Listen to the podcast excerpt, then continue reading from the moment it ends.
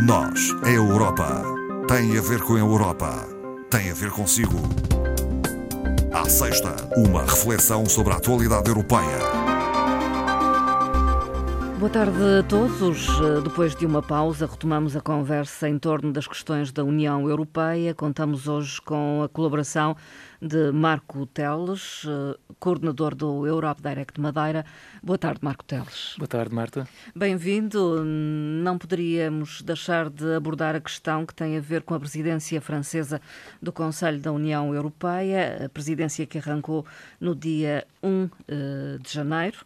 Hum, curiosidades talvez em torno uh, da França. Uh, não sei se é a primeira vez que assume a presidência. Uh, não, Suponho não, que não. não, uh, efetivamente, França assume a presidência rotativa é a 13 terceira vez, portanto... É um dos países fundadores, É, é? é um dos países também Europeia. fundadores, exatamente. convém relembrar que, efetivamente, esta presidência do Conselho da União Europeia, ela, ela é exercida em, em regime rotativo. Uhum portanto, por um período de seis meses. Portanto, será a França que estará uh, a coordenar uh, os trabalhos do Conselho, numa articulação que é feita sempre muito, muito próxima de outros dois países, na medida em que tudo isto funciona uh, sobre trios, não é? Uhum. Portanto, neste momento o trio é composto pela França, pela República Checa e pela Suécia. Uhum. Portanto, estes três países definem, no fundo, um, um, um, programa uh, de longo prazo para um total de 18 meses e depois, dentro deste programa geral, uh, tem naturalmente um programa semestral mais detalhado e é este que neste momento está, está em vigor. Hum. Com a França, portanto, a encabeçar a presidência do Conselho da União Europeia. E é o maior Estado-membro em termos de área geográfica? É também, uh, curiosamente, o, o maior Estado-membro em termos de área geográfica. É, é também um, um país, como sabe, muito ligado a agricultura, onde o setor agrícola tem um maior tem um grande peso e por isso também é, é, o país com a maior população bovina da União Europeia, apenas uma pequena curiosidade. É também, como sabemos, um país conhecido pela produção de perfumes, é de resto o maior produtor também de perfumes da União Europeia e fruto também uh, da presença da Airbus, é o maior exportador de, de, de, aviões e aeronaves para uso civil dentro do espaço europeu. A França determinou prioridades para este período de presidência? Sim, uh, uh, naturalmente que quando há estas presidências há sempre um, um conjunto de prioridades definidas por, por esse Estado-membro. Neste caso, as prioridades da presidência francesa refletem-se, de resto, no seu, no seu lema, que é o, a recuperação, a retoma, a pujança e a pertença. De onde é que vem, no fundo, estas, estas três palavras? Vem, no fundo, uma, também, digamos, com uma tentativa de redução das próprias vulnerabilidades uh, que a União Europeia tem e que, de certa forma, uh, este problema da, da, pandemia e da crise uh, pôs um pouco a descoberto. E, portanto, é uma retoma que pretende permitir que a Europa Uh, apoie ou se apoie, digamos, nas transições ecológicas e digital também, uma pujança para defender e promover os valores e interesses também europeus e afirmar cada vez mais a Europa no mundo. E também, obviamente, a questão da pertença no sentido de afirmar esta visão europeia comum através da cultura. aliás, o Emmanuel Macron referia é precisamente sobre esta matéria que era preciso passar, e, e passo a citar, passar de uma Europa de cooperação dentro das nossas fronteiras para uma Europa forte no mundo, plenamente soberana, livre de fazer as suas escolhas e senhora do seu destino. Uhum. Não diria senhora do seu nariz, mas de certa quase, forma. Quase, quase. E isto é um pouco uh, vindo ao encontro daquilo que, que, que, referi ainda agora, da tal. Uh, limitar, de certa forma, as debilidades e as uh, vulnerabilidades que a União Europeia ainda tem. Esta presidência acontece numa altura em que uh, se aproximam as eleições presidenciais em França? Sim, uh, há naturalmente também esta, esta, esta questão, que obviamente vai ser importante. Sabemos que a França entra em eleições presidenciais precisamente daqui a três meses, Uhum. mais coisa, menos coisa, três meses e meio, e portanto Macron deverá ser naturalmente candidato. Uh, penso que será, uh, caso venha a ser reeleito, será o, o, primeiro francês depois de Jacques Chirac a ser reeleito, a, a fazer dois mandatos de seguida uh, na República Francesa, mas pronto, vamos aguardar. E naturalmente há também aqui esta curiosidade em saber até que ponto pode haver aqui alguma influência uh, destas uh, presidenciais na própria uhum. presidência francesa do Conselho da União. De resto, uh, van der Leyen está em França, em Paris, neste momento, não é? Sim, está hoje precisamente em Paris, no, no arranque, digamos que oficial, embora já tenha começado de facto a 1 de janeiro. Uh, Macron recebeu a, Presidente von der Leyen uh, precisamente no panteão uh, francês marcando assim o início da, desta presidência e fazendo também um tributo a duas figuras ímpares da história uh, da União Europeia, que é Jean Monnet, que foi, digamos que, um dos pais um dos fundadores pais. e aquele que efetivamente apresentou um plano concreto para dar corpo, no fundo, ao, ao sonho europeu, e também Simone Weil, que é, eh, foi a, a primeira presidente uh, do Parlamento Europeu, portanto, a primeira mulher, Sim. digamos, uh, a representar, no fundo, a unidade e a democracia europeia. A 1 de janeiro também uh, assinalamos o 20 aniversário do euro, quem diria? Exatamente, portanto, este, este ano de Tantos 2022 é, é, de facto um, um ano uh, muito rico em efemérides. Esta, obviamente, não podia passar uh, despercebida, como a Marta referiu, e muito bem, são já 20 anos uh, da chegada do euro em, em termos físicos às mãos dos europeus, ou pelo menos a 12 dos países que iniciaram, que adotaram, portanto, o euro como moeda oficial para, para utilização diária, porque, como se sabe, o, o, euro efetivamente já estava a ser utilizado nos mercados financeiros três anos antes, em 99, mas ele de para facto só chegou às nossas mãos em 2002. E de facto foi uma altura que todos, pelo menos da nossa geração, não, não diria aos, aos mais novos, lembram-se com certeza o que foi a dificuldade a que foi em, em fazer o, o, reset, em reprogramar o nosso cérebro é para aquelas moedas e notas um tanto ou quanto estranhas, com valores que nós não estávamos eh, de facto uh, habituados. E que, sobretudo, para os, mais, para os mais velhos, representou aí uma dificuldade acrescida de adaptação a esta moeda nova, mas que hoje vingou, uh, uh, vingou, vingou, e quatro em cada cinco europeus têm de facto uma opinião positiva sobre a utilidade uh, desta moeda. É, é, de resto, o euro representa hoje um símbolo de, de integração e da própria identidade da União Europeia. É utilizado em 19 dos 27 países da União Europeia. É utilizada também por 340 milhões de europeus no seu dia a dia. E, portanto, além de todas aquelas vantagens para as empresas e Sim. para a economia no geral, eh, falando naquilo no sentido mais prático, todos nós que, que, que já tivemos a oportunidade de, de viajar eh, percebemos a vantagem, a grande vantagem que é de termos uma moeda comum e não termos que passar por aquele processo uh, que antes passávamos, não é? De Sim. ter que ir a um banco, trocar escudos por, por, uh, por pesetas ou por francos, ou quer que fosse, e depois no regresso das férias voltar outra vez a fazer essas, uh, essa alteração da moeda, sendo certo que nós nunca levávamos a melhor sobre as taxas de câmbio, portanto ficávamos sempre a perder com estas transações e, portanto, desse ponto de vista, é, é uma, uma benesse uhum. enorme. Até por isso a maioria dos europeus estará de acordo ou a favor da moeda única, não é? exatamente. Um, um, um, estudo Eurobarómetro feito ainda no final do, do ano passado dava conta precisamente dessa situação. Portanto, 78% dos europeus consideram que efetivamente o euro é bom para a União Europeia, é bom para as suas vidas, para o conforto do seu dia a dia, facilita imenso e, portanto, eh, aliás, vamos ter em princípio, uh, em janeiro de 2023, tudo correr como previsto, a Croácia uh, deverá também aderir ao euro, se obviamente conseguir cumprir os critérios de convergência. Sim, ou seja, há critérios a cumprir. Exatamente, no fundo, a garantir que o, o, o Estado-membro esteja em, em, em condições no fundo, garantir que essa adesão à zona euro não representa riscos económicos nem para si, nem para os restantes elementos que pertencem a esta zona euro.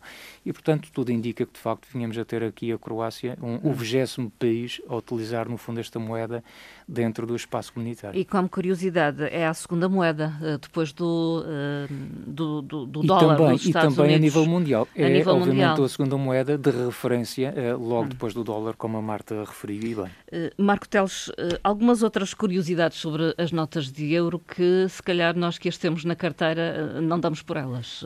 Sim, que temos na carteira, se calhar cada vez menos, que vamos é recorrendo ao digital, também é verdade.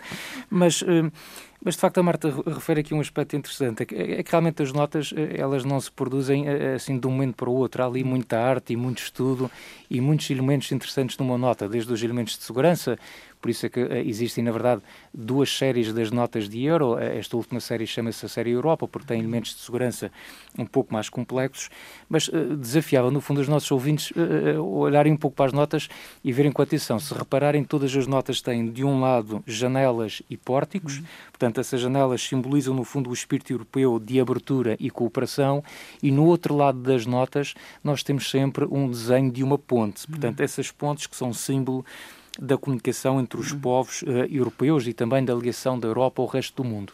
Portanto, são elementos uh, engraçados. Convém dizer que esses elementos ou esses monumentos que nos aparecem ali, eles efetivamente não existem. Uh, não. Podem nós acharmos ter uma semelhança com alguma coisa que tínhamos visto, mas na verdade eles não representam um monumento real e efetivo. E outro elemento também que me parece aqui destacar é que o, os traços de cada um desses desenhos que aparecem, conforme o tipo de nota, representam, no fundo, um período específico da história europeia. Okay. Por exemplo, a nota de 5 euros reproduz o estilo clássico, na, nos tais pórticos que estão lá representados e nas pontes. No caso das notas de 10 euros, o românico. Na de 20, o gótico a de 50 euros uh, o renascentista e depois naquelas notas que nós temos um, um pouco mais de dificuldade em ver, em nos passar pela carteira, os 100 euros representa o barroco e a nota de 200 euros a arquitetura em ferro e vidro do século XIX. A de 500, como se sabe, eh, só existiu na primeira série, já não foi eh, reformulada nesta segunda série de notas e, portanto, deixa de entrar em circulação, embora quem as hum. tenha, e espero que seja muita gente, e as continuam válidas. elas continuam perfeitamente válidas, exatamente. Mas há outros aniversários ou efemérides a assinalar neste ano, por exemplo, os 30 anos da assinatura do Tratado de Maastricht. É? Sim, Entre há outros. Outras, há, há, outras efemérides que de facto são, não vão com certeza passar despercebidas ao longo deste ano. Uh, 30 anos do Tratado de Maastricht, entre outros aspectos positivos deste tratado, convém relembrar que foi este tratado que, no fundo, instituía as bases para o lançamento da União Económica e Monetária, por seu lado, veio permitir também uh, a criação do euro.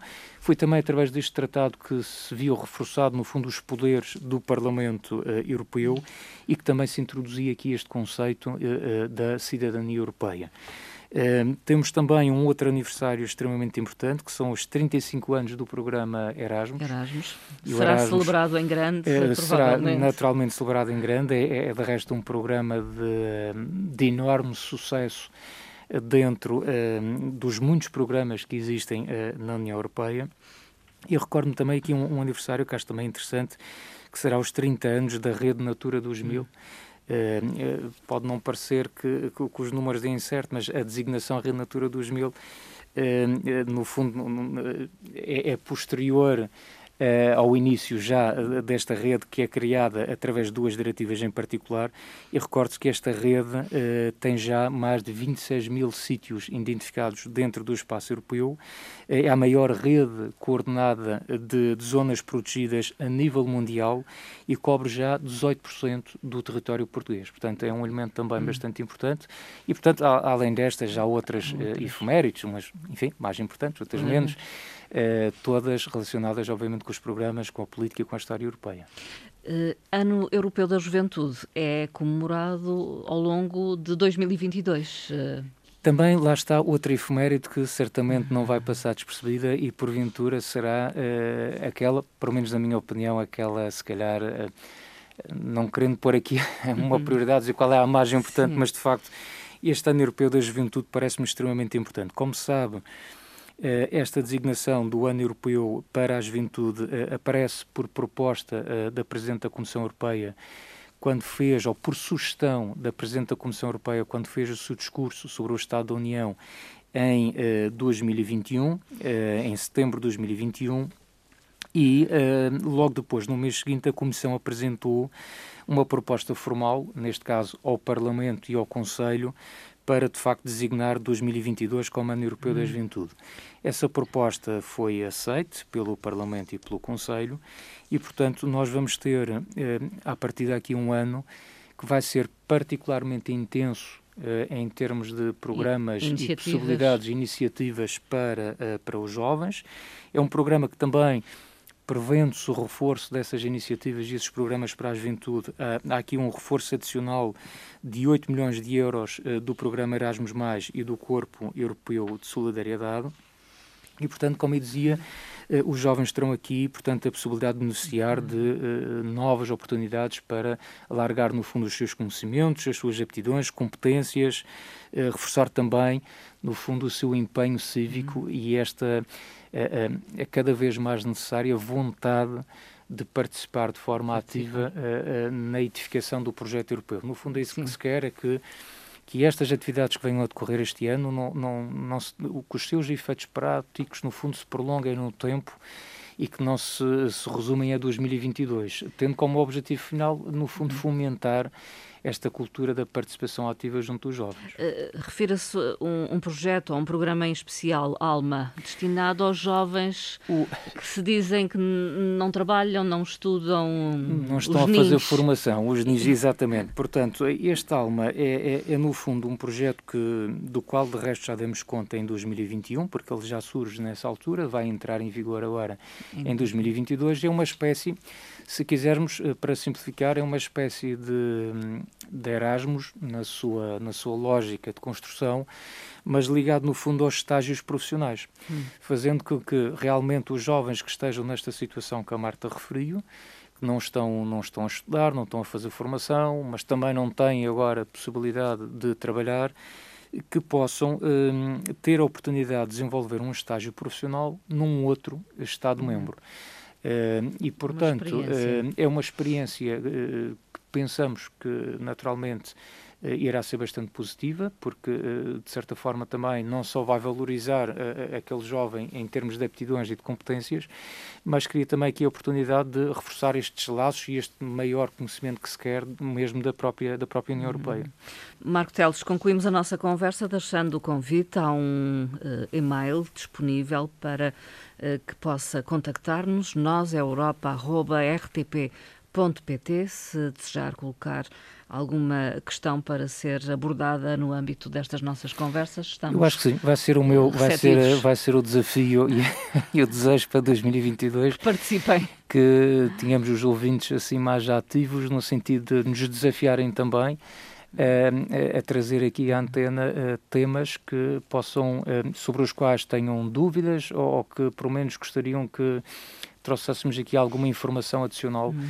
Um, e esse aspecto seria bastante positivo, de facto, termos essas propostas através, no fundo, do, do e-mail que a Marta já referiu. Ficamos a aguardar o, o, o desafio ou o convite para esses temas. Marco Teles, até à próxima conversa. Obrigada. Até uma próxima. Obrigado.